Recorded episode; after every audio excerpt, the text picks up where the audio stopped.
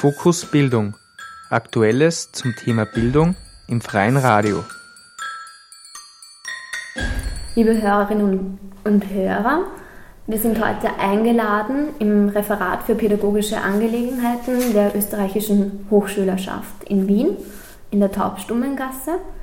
Und bei mir sind Carla Schmutzer und Tobias Dörler. Die beiden sind eben Mitarbeiterinnen im Referat. Also gleich an euch die erste Frage, was sind pädagogische Angelegenheiten?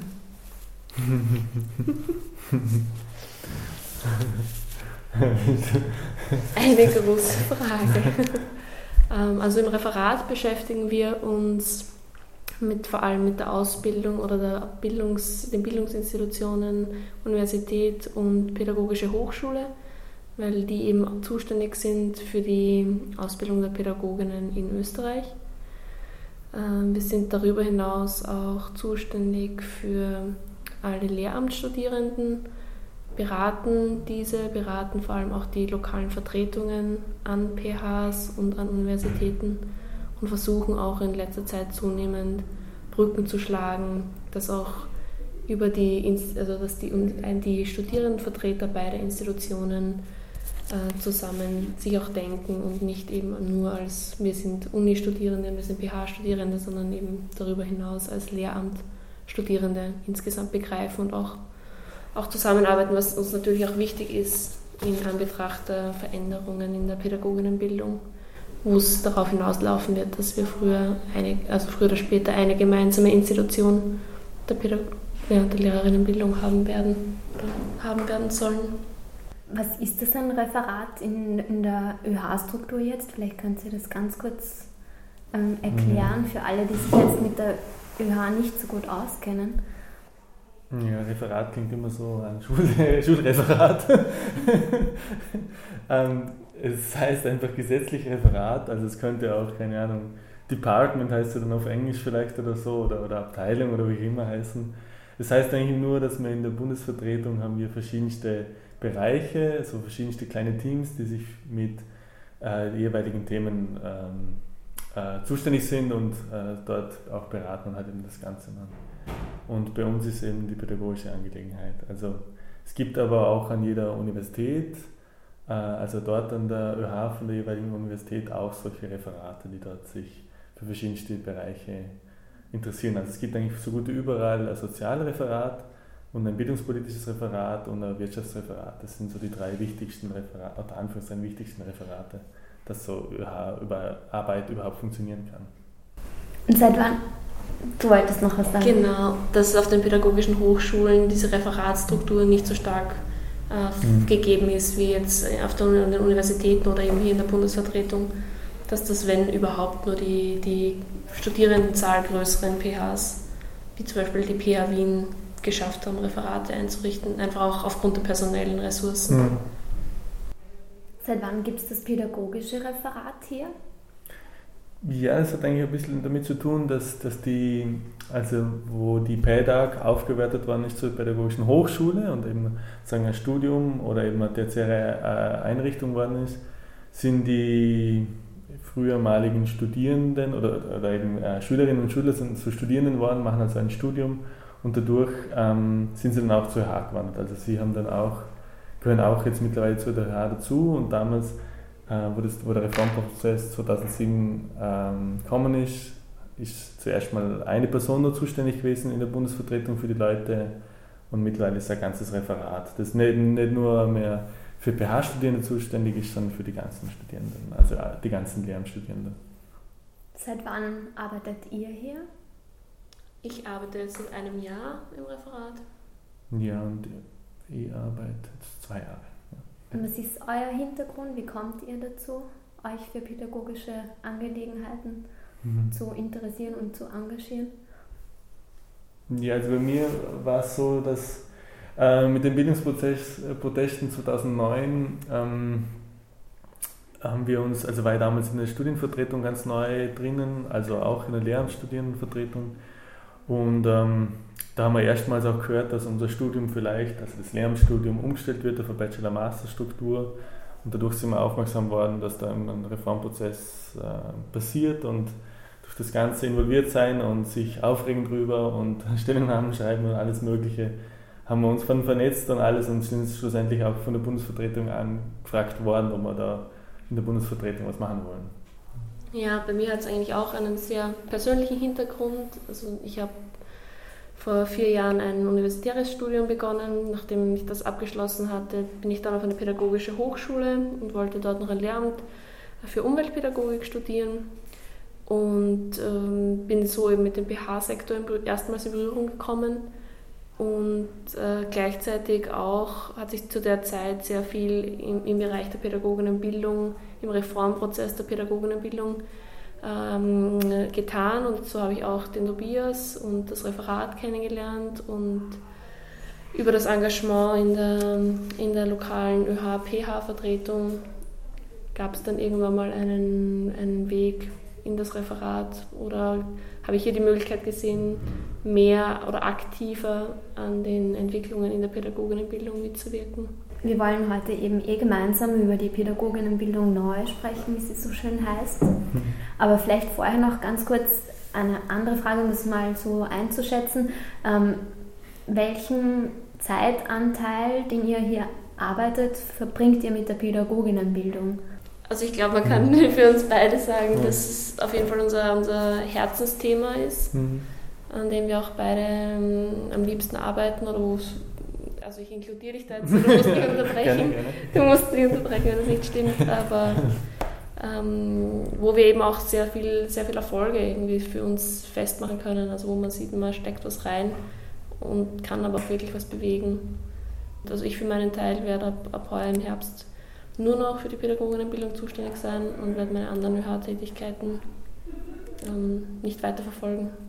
Ja, ich, ich finde es ein bisschen schwierig, da Abgrenzen zu ziehen, weil es verfließt eh alles miteinander und äh, bei mir als Referent muss ich so auch schauen, dass halt die anderen Dinge halt, also was da passiert und was es sonst so gibt und mir eigentlich eh überall ein bisschen reinklinken, aber äh, ja, also es ist schwierig, eine Grenze zu ziehen, weil ähm, sobald man irgendwie sonst sich auch engagiert und andere Dinge lokalen Vertretungen näher bringt, redet man ja auch automatisch über die Pädagoginnenbildung und so. Also, ja.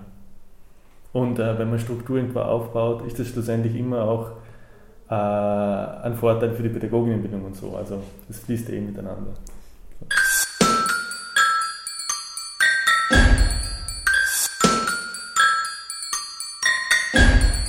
Fokus Bildung.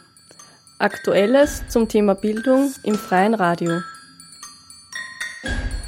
heißt das Pädagoginnenbildung neu? Warum das neu in dem Wort?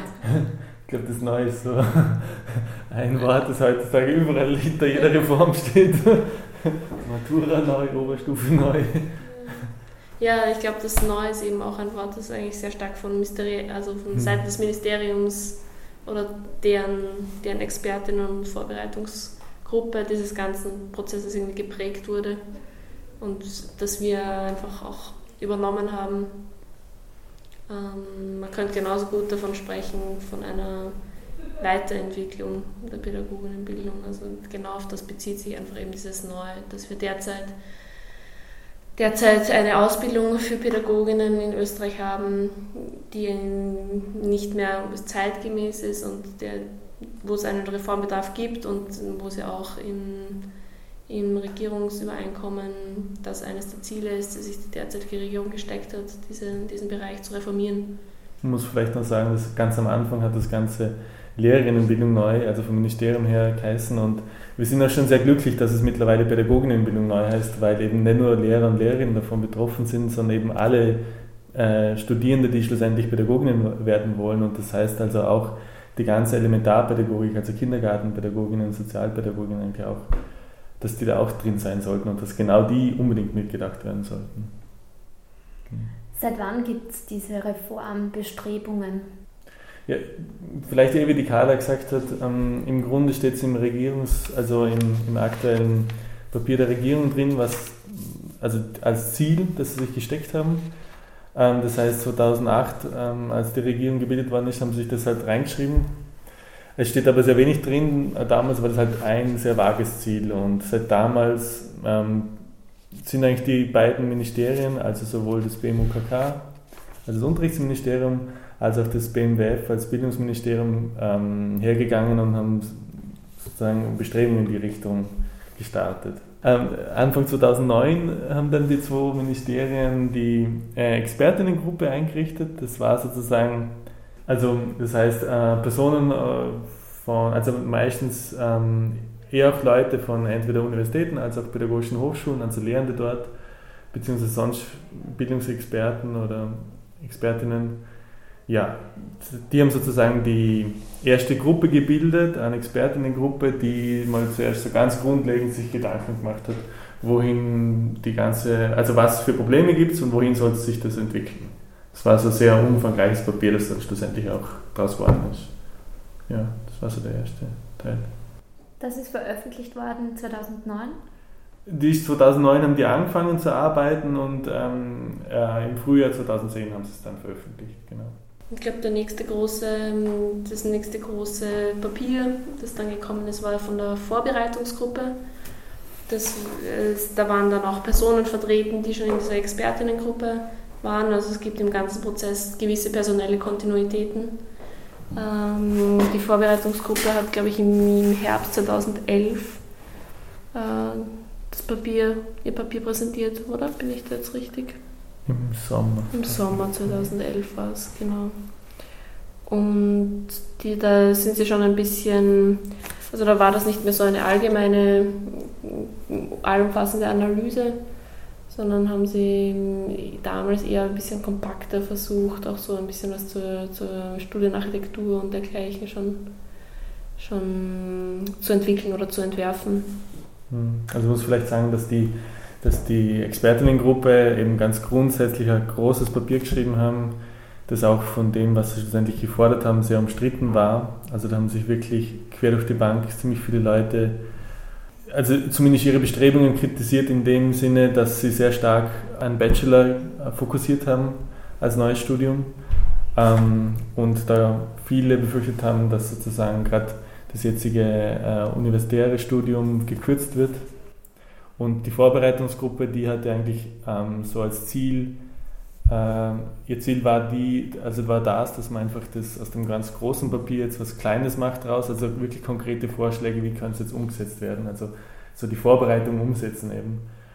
Äh, das Papier, das was schlussendlich daraus geworden ist, ist sehr kompaktes Papier und hat, ist doch auch schon ein bisschen besser geworden, also zumindest von unserer Ansichtnahme, also von unserer Sicht her, weil sie doch auch auf gewisse Kritikpunkte eingegangen sind.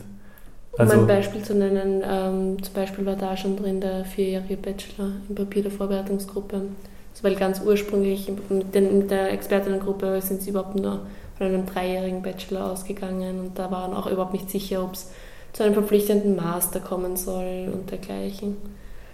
Also man hat Schritt für Schritt eigentlich in den letzten Jahren beobachten können, wie, wie Interessensvertretungen, nicht nur die ÖH, sondern auch in letzter Zeit immer wieder die, die Lehrerinnengewerkschaft doch auch sich stark gemacht hat für eine qualitative und entsprechend lange Ausbildung.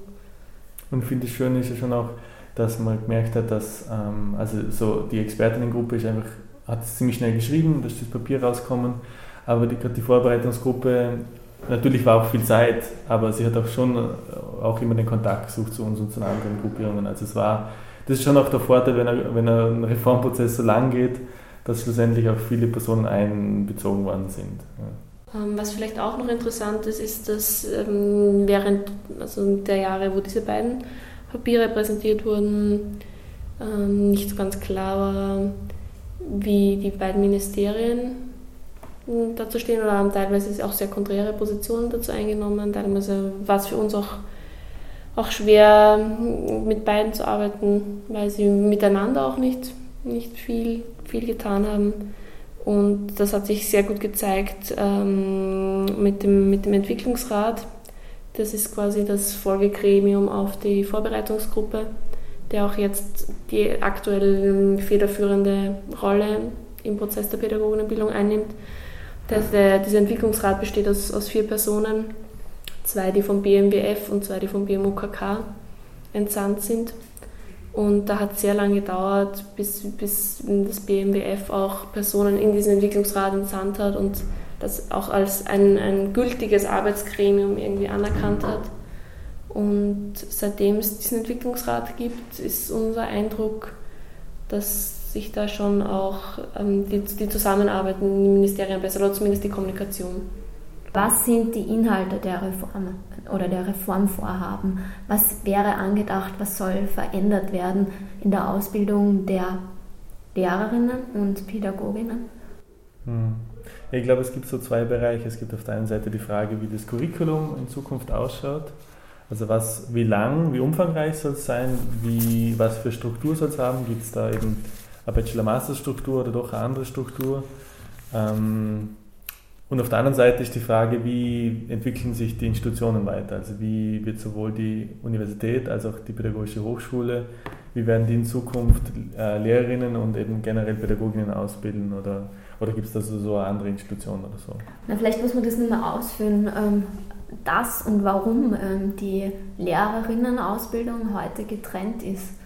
Ja, also das hat natürlich viel damit zu tun, dass auch der, das, Schul, der Schulbereich nach wie vor getrennt ist in, in Hauptschule bzw. neue Mittelschule äh, und, und Gymnasien. Und bis dato eben die Pädagoginnen oder die Lehrerinnen, die an, an AHS unterrichten, an den Universitäten ausgebildet werden und jene Pädagoginnen, die an äh, Volksschule, Sonderschule, Hauptschule bzw. neuer Mittelschule unterrichten, ähm, an den pädagogischen Hochschulen ausgebildet werden. Also um das Ganze nochmal zu verschärfen, ist natürlich auch netterweise äh, sind die Universitäten dem Wissenschaftsministerium zugeordnet und die pädagogischen Hochschulen dem Bildungsministerium. Also es ist, ist da, ähm, ja, es wird getrennt, wo es nur geht. Also es wird in der Schule, in der Schule getrennt und es wird die Ausbildungsinstitutionen werden zu zwei Ministerien getrennt und die sind natürlich auch noch getrennt in eines ist der, der ÖVP zuzuordnen und eines der SPÖ. Genau, also vielleicht um es überspitzt zu sagen, es gibt die ÖVP, die das Gymnasium will und die sozusagen auch ministerielle, auf ministerieller Ebene für die Universitäten zuständig ist, für die Lehrerinnen, die dort ausgebildet werden, also für die Lehrerinnen des, des, für die Gymnasien. Und auf der anderen Seite gibt es die SPÖ, die sozusagen auf der klar Gesamtschule will, aber momentan halt ähm, für, über die Pädagogische Hochschule zuständig ist für die Lehrer und Lehrerinnen, die gerade jetzt aktuell in der Hauptschule oder eben jetzt neue Mittelschule dann zuständig sind. Also es wird wirklich überall getrennt und das macht es extrem schwierig, weil äh, wirklich beide Institutionen, beide Ministerien und auch sowohl SPÖ als ÖVP wirklich an einem Strang ziehen müssen, weil sonst wird sich da nichts ändern an. An dem ganzen Prozess.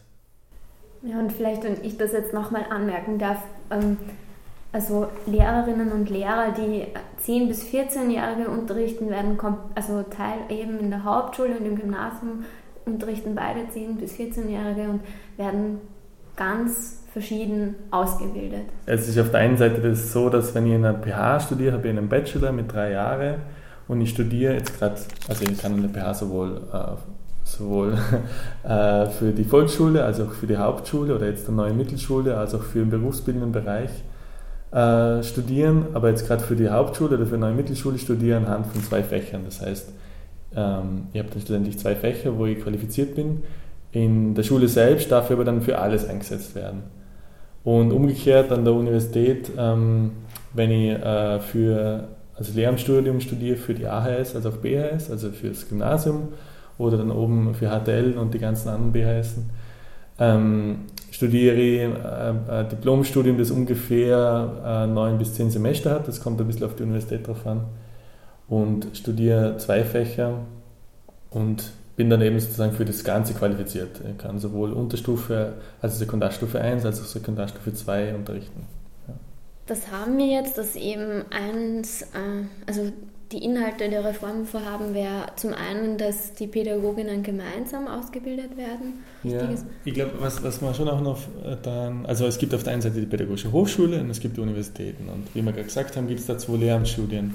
Aber zusätzlich gibt es ja auch den ganzen Elementarbereich, das heißt, es gibt äh, die Kindergartenpädagoginnen und die werden momentan äh, beziehungsweise eben also Pädagogen und Pädagoginnen für die Krippen und Horte und solche Dinge die werden momentan eigentlich nur an der Schule ausgebildet. also da gibt es ähm, die Barkeeps, äh, und BASOPs, also BASOP ist dann für den Sozialbereich. Und ähm, das heißt, es ist eine ja, fünfjährige Ausbildung, die gehört eigentlich nicht offiziell zur BHS, aber ist ziemlich ähnlich wie eine BHS. Und die schließen sozusagen ohne Studium ab. Die machen ähm, am Schluss dann halt auch eine Matura. Und ähm, gerade da gibt es auch ganz starke Bedenken dagegen, gegen so eine Ausbildung, dass sie also dringend auch eine tertiäre Ausbildung brauchen, also auch ähm, ein Studium, wie es eben in, in ganz Europa eigentlich durch und durch der Fall ist. Das ist das Schlimme, dass eigentlich Österreich im Lehramtsbereich und auch für die Elementarpädagogik sehr hinten nachhängt gegenüber anderen Ländern. Also äh, Deutschland und Frankreich ist ganz normal, dass alle äh, ein tertiäres Studium haben. Ja. Was, auch, was auch heute eben noch eines der, der großen Schwierigkeiten ist, äh, warum sich ähm, Universitäten und pädagogischen Hochschulen so schwer miteinander tun oder oft von universitärer Seite ist auch zu hören, nicht möglich auf Augenhöhe miteinander arbeiten zu können, ist, dass der, die, die tatsächliche Tertiaris, Tertiarisierung des ähm, Bereichs der pädagogischen Hochschulen ähm, sehr mangelhaft teilweise ausgefallen ist. Also was die, die wissenschaftliche Anbindung der Hochschulen betrifft, äh, gibt es da nach wie vor einiges an Aufholbedarf. Mhm. Man muss wirklich sagen, also dass sowohl die BAKIP und BASOP, also eben die jetzigen noch Schulen, die für ähm, Horte und Kindergärten und sozialpädagogische Bereiche ausbilden, als auch früher ähm, die, die, also die jetzigen PHs, die früheren ähm, pädagogischen Akademien, waren eigentlich ursprünglich beides äh, Schulen und eben die eine Schule hat sich jetzt weiterbildet zu einer Hochschule, aber das Arge ist, dass im Hintergrund rein von der Gesetzgebung und so ganz viele Schulstrukturen erhalten bleiben. Also sowohl wie die Lehrenden angestellt sind, in dem Anstellungsverhältnis wird klar definiert, wie viel äh, Lehrverpflichtung sie haben. Sie sind aktuell noch wirklich nach normalen Lehrerinnen-Anstellungsverhältnis äh, angestellt. Das heißt, wie jeder andere Lehrer oder Lehrerin in einer Schule sind sie für eine Hochschule angestellt. Und da steht momentan nichts oder so gut wie gar nichts drin von einer Forschung. Und gerade bei Forschung macht schlussendlich auch eine Hochschule aus, wo es ja nicht nur um Lehre geht, sondern auch um Forschung. Da haben natürlich die pädagogischen Hochschulen auch eine gewisse Schwierigkeit, weil da können sie von sich aus auch schwer jetzt was ändern dran, weil das ist eine strukturelle Sache, die man wirklich auch mit Gesetzesänderungen vorantreiben muss. Also darf man ihnen nicht so viel ähm, äh, auch ein schwarzer Peter oder so zuschieben. Es, es, ähm, aktuell ist wirklich auch wenig möglich. Also da braucht es dringend auch gesetzliche Reformen von der, von der Institution selbst. Die auch, also weil du es angesprochen hast, ähm, also ein neues Dienstrecht für die PH-Lehrenden wird äh, nächstes Jahr verabschiedet. Genau. Aber vielleicht nochmal grundsätzlich, ich meine, es gibt ja Befürworter der pädagogischen Hochschulen und es gibt Befürworter der ähm, Universitäten als Ausbildungsinstitution für Lehrerinnen jetzt in dem Fall. Aber was wären denn die Vorteile von den jeweiligen, kann man das so sagen? Also wir haben vor allem in letzter Zeit eigentlich immer wieder versucht wegzukommen von dieser äh, Gegenüberstellung, die pädagogischen Hochschulen sind so stark in der Praxis und die Universitäten sind so toll in der, in der Forschung, in der Wissenschaft.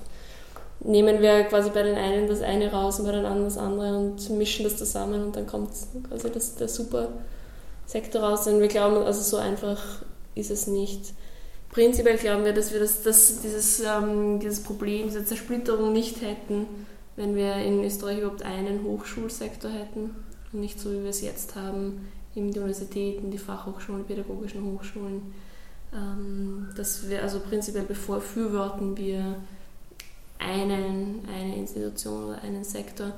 Ähm, aber zu sagen, man, man, kann jetzt bei den pädagogischen Hochschulen die Forschung ganz stark ausbauen oder bei den Universitäten die Praxis einfach nur, muss man nur in die Höhe schrauben. Also sowieso wird es nicht sein. Und was momentan angestrebt wird, eben so Verbünde, äh, regionale, regionale Verbünde ins Leben zu rufen, wo vorerst auf jeden Fall die Universitäten und die pädagogischen Hochschulen bestehen bleiben und äh, gemeinsam auch an neuen Curricula äh, für die Pädagoginnenbildung arbeiten sollen, können wir eigentlich für den derzeit, also mit dem, was wir momentan vorfinden, einiges einiges abgewinnen, weil da eben gemeinsam was Neues entsteht. Nicht mhm. jeder weiter sein eigenes Süppchen irgendwie braut. Mhm. Also ich glaube, es ist schon wichtig, dass schlussendlich eben ein Sektor daraus wird. Aber man merkt halt eben, das ist so was typisch Österreichisches halt auch, dass man jetzt einfach mal äh, einen Kompromiss gesucht hat und anscheinend gibt es bei den Institutionen keine Lösung. Also man merkt einfach, dass da die ganze Situation verfahren ist und dass eben sowohl SPÖ als auch ÖVP eben auf ihre jeweiligen Institutionen beharren. Das Wichtigste ist einmal, dass es inhaltlich passt, dass die Curriculars äh, entsprechend dann auch werden von der neuen Pädagoginnenausbildung. Ähm, und die Institutionen, also man ist schon mal gut, dass sie zusammenarbeiten müssen und dass da wirklich auch äh, sie mehr in Berührung miteinander kommen. Aber wichtig ist natürlich schon, dass es dann nicht bei dem bleibt jetzt auf Dauer, sondern dass wirklich im nächsten Schritt dann vielleicht nach den nächsten Wahlen oder so dann wirklich auch das angegangen wird und da auch wirklich eine gemeinsame Institution rauskommt. Also was wäre denn sozusagen das ideale Lehrerinnen, also die ideale Lehrerinnenausbildung? Was wäre eine gute Ausbildung für Pädagoginnen? Ähm, natürlich gibt es viele so sehr generelle Papiere, was äh, der super Lehrer, die super Lehrerin können muss, was für super Dinge. Aber ich glaube, es muss klar sein und das geht, glaube ich, momentan leider immer sehr stark unter, dass man nie perfekt ist. Das heißt, es ist oder so bloß mal ein Studium und später im Laufe vom Beruf muss man sich weiterbilden. Äh, entwickelt sich ganz auch selbstverständlich, wenn man drin sitzt, weiter. Äh, das heißt, man wird nie perfekt rauskommen aus dem Studium. Aber unserer Meinung nach soll es natürlich schon so sein, dass das Studium sowohl eben praktische Anteile hat, als auch Forschung. Also, dass ich sowohl ein bisschen über mein Fach, dass ich über mein Fach Bescheid weiß, als auch, dass ich schon während dem Studium Praktika, wo ich äh, in der Schule oder in der Kindergarten, wo ich immer stehe und ähm, Praktika dort habe. Aber wie viel Prozentsatz jetzt dann wirklich das genau bedeutet oder so, das ist jetzt, glaube ich, jetzt nicht so unser, unser großes Ding. Wichtig ist, dass beide Bereiche vorkommen, dass da nicht einer von beiden Bereichen unter den Tisch gekehrt wird. Ich glaube, wichtig ist uns auch, dass ähm, ein Studium wieder stärker einfach auch nicht nur den Charakter einer, einer, Ausbildung hat, sondern tatsächlich auch einer Bildung, dass, es, dass so eine Persönlichkeitsentwicklung im Rahmen eines Studiums stattfinden kann, äh, dass eben Pädagoginnen und Pädagogen am Ende vielleicht eines solchen Studiums stehen, die, die umgehen können mit Diversität in Klassenzimmern, weil in, ihnen das selbst weil sie da selbst Möglichkeit gehabt haben zu reflektieren im, im Studium oder die umgehen können mit äh, unterschiedlichen sexuellen Orientierungen, Religionen, was auch immer. Also die einfach Zeit gehabt haben, in diesen von uns doch angestrebten äh, fünf bis sechs Jahren äh, zu lernen, über ihren eigenen Tellerrand zu. Also wir glauben, dass das eine wichtige Voraussetzung ist, um später auch ähm, Spaß im Beruf einer, als, als Pädagogen oder Pädagogin zu haben ganz grundsätzlich ist einfach wichtig, dass man auf jedes einzelne Kind eingeht heutzutage. Äh, egal, was ist der Hintergrund von dem Kind ist. Und genau für das äh, sollte man halt während dem Studium ähm, sowohl durch verschiedenste wissenschaftliche Zugänge auch ein bisschen ähm, äh, aufmerksam gemacht werden, ähm, als auch wenn man sich selber ein bisschen hinterfragt und die ganze Situation hinterfragt. Also man muss ein bisschen selber wissen, woher komme ich selber ähm, ähm, und was möchte ich schlussendlich mit den Kindern bewirken, als auch was gibt es da bei den Kindern für verschiedenste Dinge. Einfach so ein bisschen sensibilisiert werden gegenüber dem Ganzen. Ich glaube, es muss allen klar werden, die das studieren, dass ähm, Schule und auch schon davor ein Kindergarten so immer extreme Selektions- oder leider Selektionsmaßnahmen hat. Und wenn man sich dessen bewusst ist und wenn man dann auch sieht, wie so eine Schule funktioniert und ähm, wie da manche Kinder immer unter die Räder kommen, kann man auf der einen Seite muss man selber da bis zu einem gewissen Grad damit zurechtkommen, weil sonst hat man eh schon das Burnout da. Auf der anderen Seite kann man dann auch versuchen, ein bisschen dagegen zu arbeiten. Kann man im, im eigenen Bereich ähm, doch in, im Klassenraum ein bisschen ähm, das drehen sozusagen. Ich finde jetzt auch schön, wie ihr das beschrieben habt, weil ihr meiner Meinung nach dadurch auch die Mängel der aktuellen Ausbildungen kenntlich macht, obwohl ihr das nicht wolltet. Aber genau mit der Beschreibung habt ihr das auch, mhm. auch gemacht. Aber weil wir jetzt gerade noch ein bisschen inhaltlich darüber geredet haben, die Schwierigkeit ist halt die dann, schlussendlich jetzt, wo man dann auch, wenn es schlussendlich auch darum geht, wie schaut das Curricula, also die, die einzelnen Studien inhaltlich aus. Auf der einen Seite, glaube ich, haben wir ganz ein klares Bild davon, wie das natürlich gut wäre auszuschauen. Auf der anderen Seite, wenn man dann wieder ganz viel vorgibt, dann kommt man natürlich wieder in eine verschuldete Situation rein. Also ich glaube schon, dass man dann auch abwägen muss, dass Studierende schlussendlich schon auch bis zu einem gewissen Grad sich das selber wählen sollten, ähm, was sie studieren wollen und welche Lehrveranstaltungen. Also Ähm, ich glaube, Lehr also ein Lehramtsstudium braucht gewisse Grenzen oder gewisse Regeln, weil es ist ja doch schlussendlich ein Studium, wo ganz viel spezifischen Beruf schlussendlich auch ausbildet, schon auch eine Ausbildung, nicht nur Bildung, aber auf der anderen Seite muss der Bildungsbereich doch auch da sein. Also ich muss mich weiterhin für das interessieren können, was ich will und die, die Lehrveranstaltungen, die ich will. Ja.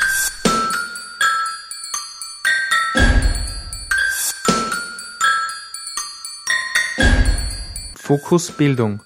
Aktuelles zum Thema Bildung im freien Radio. Was aktuell so ein bisschen die Frage ist, natürlich die auf der einen Seite, ähm, gibt es jetzt wirklich für alle Pädagoginnen österreichweit ähm, ein verpflichtendes Masterstudium? Also müssen, müssen sie wirklich äh, alle gleich umfassend äh, ungefähr gleiches Studium absolvieren, um schlussendlich egal ob jetzt Kindergartenpädagoginnen oder Lehrer oder Lehrerin zu werden? Das ist mal das eine, die eine große Frage. Nein, also da, da tut sich jetzt gerade, da ist, das, da ist jetzt wird immer noch sehr viel verhandelt und es gerade bei den ähm, Kindergartenpädagoginnen oder Sozialpädagoginnen dort auch in dem Bereich äh, ist es sehr schwierig. Also, Was ist eure Position als ÖH dazu? Ja, unsere Position ist natürlich, wir wollen, dass alle Pädagoginnen schlussendlich ein Masterstudium oder ein umfassendes Studium, also im, wo sie schlussendlich auf Höhe von einem Masterstudium abschließen. Ob das jetzt Master heißt oder wie auch immer, wichtig ist vor allem der Umfang. Dass, es nicht, dass man nicht anfängt zu sagen, wie das momentan immer der Fall ist, zu sagen, ja, wir macht ja bloß mit den kleinen Kindern was, da braucht es ja bloß ein bisschen ein paar pädagogischen Lehrveranstaltungen oder können sie auch in die Schule noch gehen irgendwie und das reicht dann schon? Na, das kann es nicht sein. Also insgesamt, egal wie alt das Kind oder der Jugendliche schlussendlich ist, es braucht umfassende Ausbildung, die gleich ist für alle. Mhm. Nur so kann man dann auch für alle, ähm, also kann die Gesellschaft alle, auch, alle Pädagoginnen auch als gleichwertig ansehen und auch schlussendlich auch gleich bezahlen. Es geht ja auch darum, dass äh, Kindergartenpädagoginnen extrem schlecht bezahlt sind in Österreich. Welche Forderungen habt ihr sonst noch, mit denen ihr euch einbringt in die Debatte? Ja, ein weiter großer Streitpunkt ist ja die Frage, weil es vom Ministerium äh, eigentlich seit Beginn der ganzen Prozesse eigentlich immer die Forderung gekommen ist, okay, es soll eine Bachelor-Master-Struktur kommen, schlussendlich. Und es soll so sein, dass ich nach dem Bachelor, wenn ich fertig bin, ähm, schon mal in die Schule gehen kann. In der Auktionsphase heißt es dann, also so in die Schule eingeführt wird. Äh, und dann sollte danach einen Master machen. Und da ist halt unser großes Problem damit, dass ähm, auf der einen Seite wissen wir von den 80er Jahren, dass, weil wir haben ja momentan einen Lehrerinnenmangel, damals war auch ein Lehrerinnenmangel in den 80er Jahren, da sind auch ganz viele äh, jungen Lehrerinnen und Lehrer oder eigentlich noch Studierende von der Universität abgeworben worden und sind schon in die Schule gegangen worden und die haben schlussendlich das nie abgeschlossen, das Studium. Und da haben wir schon auch ein bisschen die Befürchtung, wenn jetzt aktuell schon äh, PH, also Studierende, die fertig sind mit dem Bachelor, äh, in die Schule gehen, dass sie dann nie schlussendlich den Master machen werden. Weil einfach, vielleicht auch, weil sie es, vielleicht wollen sie das sogar, vielleicht wollen sie einen, einen Master machen, aber die Schule wird ihnen, weil einfach mit dem Lehrerinnenmangel, äh, weil der Lehrerinnenmangel da ist, ihnen so viel Druck machen und ihnen so viele Lehrveranstaltungen, äh, so viele Stunden geben in der Schule, dass sie schwer raus können aus dem System. Ja. Die Induktionsphase ist das, was momentan Unterrichtspraktikum bei AHS-Lehramtsstudierenden heißt und was es derzeit für PH-Studierende überhaupt nicht gibt. Also das wäre eine sehr, sehr zu befürwortende Entwicklung eigentlich, auch wenn, weil das eben eine Zeit ist, in der man nur ein geringeres Ausmaß an, an Stunden an einer Schule übernimmt, gleichzeitig aber noch betreut ist durch eine ältere Pädagogin, einen älteren Pädagogen oder eine schon länger im Dienst befindliche Lehrperson ähm, und gleichzeitig auch noch ein geringes Ausmaß an Stunden an der eigenen Ausbildungsinstitution absolviert und so immer noch wieder die Möglichkeit hat, zurückzuschauen, das, was man in der Praxis tut, zu befragen, zu reflektieren, eben auch unter dem Hinblick, dass man, dass man möglichst ähm, innovativen neuen Unterricht eigentlich machen möchte und nicht in alte Muster verfällt, die, die sonst sich schnell einschleichen können, wenn man ja, einfach gleich voll, voll in den Beruf einsteigt. Genau, also vielleicht kann man es so ein bisschen zusammenfassen, dass wir uns denken, klar, wenn Studierende das wirklich wollen, wenn sie ähm, wenn sie wirklich schon nach dem Bachelor arbeiten wollen und den Master sozusagen berufsbegleitend machen wollen, ist es auch okay. Es gibt ja wirklich viele Studierende, die äh, äh, nebenher arbeiten müssen, schon während dem Studium. Und es kann ja wirklich eine Bereicherung sein für das Studium selbst, auch schon wenn man Praxiserfahrung hat. Aber eben aufgrund von den ganzen Problemen, die wir jetzt gehört haben, wäre es uns schon wichtig, dass das reguläre Studium, also dass an, an jeder Institution das reguläre Studium so aussieht, dass man ein durchgängiges Studium hat und erst danach, am Ende vom Studium, also erst am Ende vom äh, Masterstudium, die Induktionsphase macht. Ähm, wie gesagt, wenn eine Universität oder eine pädagogische Hochschule ähm, berufsbegleitendes Studium anbieten will, äh, den, den Master anders äh, zusätzlich ähm, an, an, also, so, ja, anbieten will. Und es gibt Studierende natürlich. Also es, es sollte ja wirklich nicht so sein, dass man Studierende das nicht erlaubt. Aber umgekehrt, wenn jetzt nur alles berufsbegleitend stattfinden würde beim Master, glauben wir doch, dass es ganz grobe inhaltliche Probleme schlussendlich geben würde für Studierende. Von der Bezahlung her ist das auch ein großes Problem, weil es, es wird so momentan immer gefordert, dass es schlussendlich nicht nach Ausbildung, also sondern ähm, nach Funktion bezahlt werden. Aber wir haben keine Garantie dafür. Und das ist halt dann genau das Problem. Das sind dann Leute, die haben unter Anführungszeichen schlechtere Ausbildung, sind dann in der Schule und können dann halt auch schlechter bezahlt werden. Vielleicht sollte man an der Stelle noch kurz äh, zur Erklärung sagen, ähm, weshalb wir jetzt die ganze Zeit von Bachelor-Master-Struktur sprechen, weil aktuell sind ja noch alle Lehramtsstudien an der Universität ähm, in, in, einer Diplomform, also schließt man mit Magister ab und, an, und die pädagogischen Hochschulen können momentan keine Master im öffentlich, also öffentlich-rechtlichen Auftrag anbieten. Also auch das wäre eine Neuerung, die mit dieser Reform kommen, vermutlich kommen würde, dass die Lehramtsstudien an den Universitäten auf das Bologna-System umgestellt werden. Mhm. Darum sprechen wir jetzt immer schon vom Masterabschluss. Jetzt möchte ich irgendwie so die letzten ähm, Gedanken noch den Perspektiven oder Prognosen widmen. Also Tobias, du hast schon erwähnt, dass ähm, es 2000, ah, 1980 einen Lehrer, also in den 80er Jahren einen Lehrermangel gab. Der nächste steht ja bevor, hast du auch gesagt. Ich glaube, ich habe gelesen, bis 2020 sollen 50 Prozent der Lehrerinnen mhm. in Pension gehen. Wir haben 2012, bis dahin gibt es noch acht Jahre mhm. Zeit. ähm, also die Zeit drängt.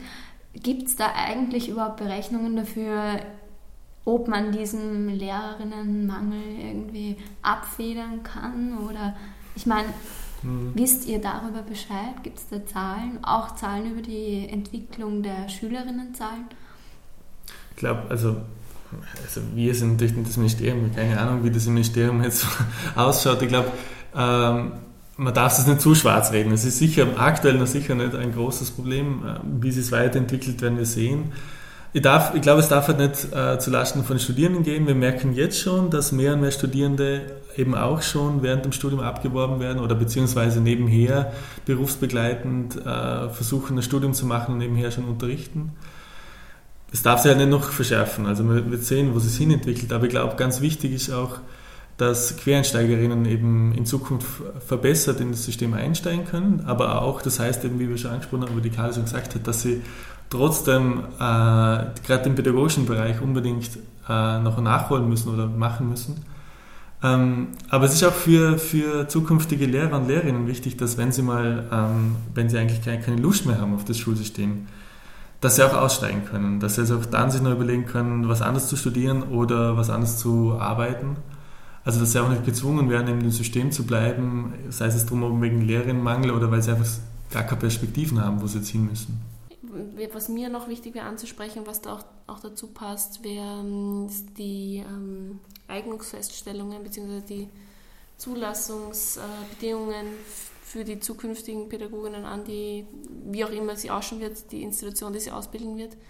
Ähm, weil dann natürlich, es wird, das ist sehr lustig, wir sprechen vom Lehrerinnenmangel und gleichzeitig fordert, fordern beide Ministerien ganz vehement äh, Zugangsbeschränkungen, nicht nur allgemein zu den Studien, sondern eben jetzt auch zum Lehramtsstudium an Universitäten. Und sie, sie denken da entweder nach über einen Ausbau der Studieneingangs- und Orientierungsphase, die diesen Namen momentan halt überhaupt nicht verdient, weil das lediglich ähm, Multiple-Choice-Prüfungen sind, in denen reine Wissensfragen überprüft wird, aber niemals, niemals darüber hinausgehend irgendeine eine Möglichkeit auch der, der Selbstreflexion oder der Selbsteinschätzung, ob ich für diesen Beruf denn überhaupt geeignet bin, ähm, gibt.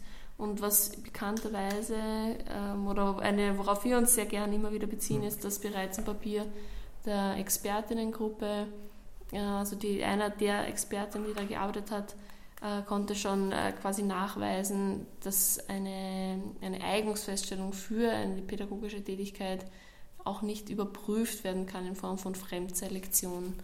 Also die Position der ÖH ist da ganz klar, dass wir, wir sprechen uns gegen Zugangsbeschränkungen, gegen Eignungsfeststellungen zu Beginn des Studiums aus. Was wir uns, also was wir uns vorstellen könnten, wären Situationen während des Studiums zu schaffen, in denen die Studierenden immer wieder auch selbst ähm, mit sich mit der Frage konfrontiert sehen, sind diese Bedingungen in diesem Beruf äh, Bedingungen, mit denen ich arbeiten möchte, arbeite ich gern mit jungen Menschen äh, und, und dergleichen und wo sie ja, wo sie nicht dann am Ende eines Studiums zum ersten Mal in einer Klasse stehen und merken, hoppla, also es gefällt mir eigentlich überhaupt nicht.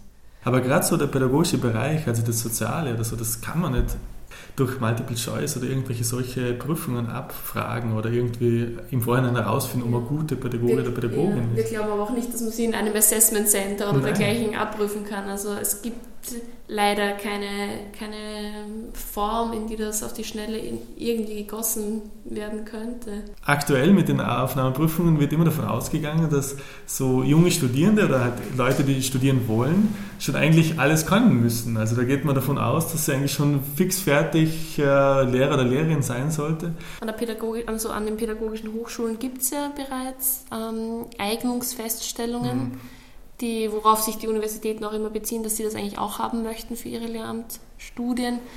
Ich selbst bin so ein, äh, Eignungs-, eine Eignungsfeststellung an einer pädagogischen Hochschule durchlaufen und eben aus eigener Erfahrung kann ich dann berichten, dass es ein ganz lächerliches Verfahren ist. Also, eine, man bekommt schriftliche Aufgaben gestellt, wie man sich in fiktiven Situationen verhalten würde und daraus versucht dann wiederum eine Person, die diesen, diesen Test dann liest, Rückschlüsse zu ziehen, ob man für den Beruf der Pädagogin oder des Pädagogen geeignet ist. Natürlich hat man auch ein persönliches Gespräch, aber bei mehreren hundert Bewerber und Bewerberinnen kann man sich auch da vorstellen, in welcher Intensivität das ausfällt. Ja.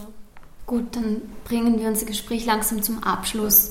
Die Hörerinnen jetzt bei uns, die fragen sich vielleicht, wo kann ich jetzt ähm, jemanden anschreiben, wenn ich Fragen habe, wo kann ich mich informieren, welche Stellen gibt es, könnt ihr vielleicht eine E-Mail-Adresse bekannt geben oder eine Homepage? Also es kommt eben darauf an, die ersten Ansprechpartner und Partnerinnen für euch sind sicher mal die lokalen, also wenn ihr bereits studiert, eure lokalen Hochschulvertretungen, die pädagogischen Hochschulvertretungen oder eben an den Universitäten. Gibt es auch eigene Personen, die für das Lehramt zuständig sind.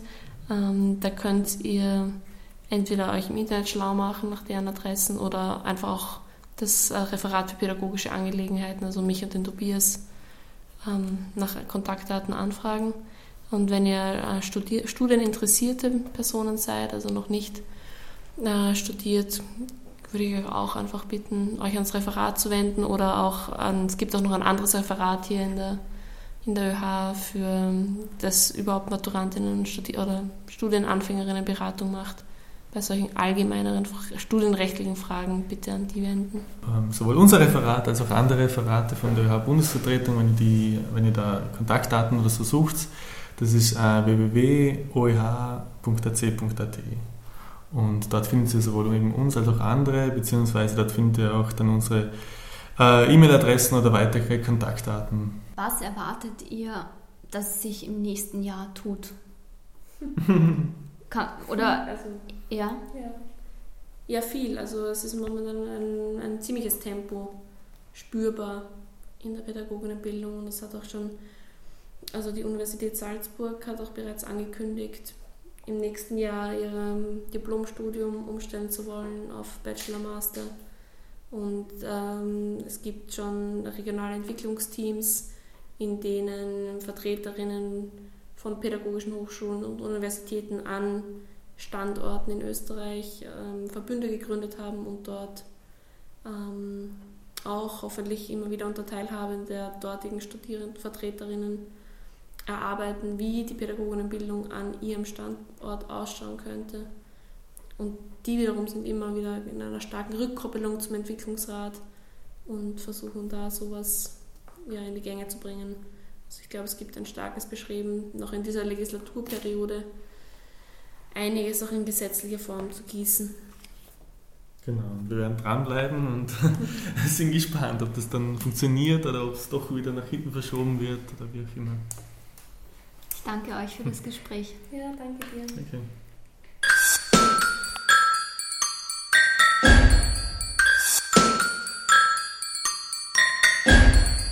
Fokus Bildung.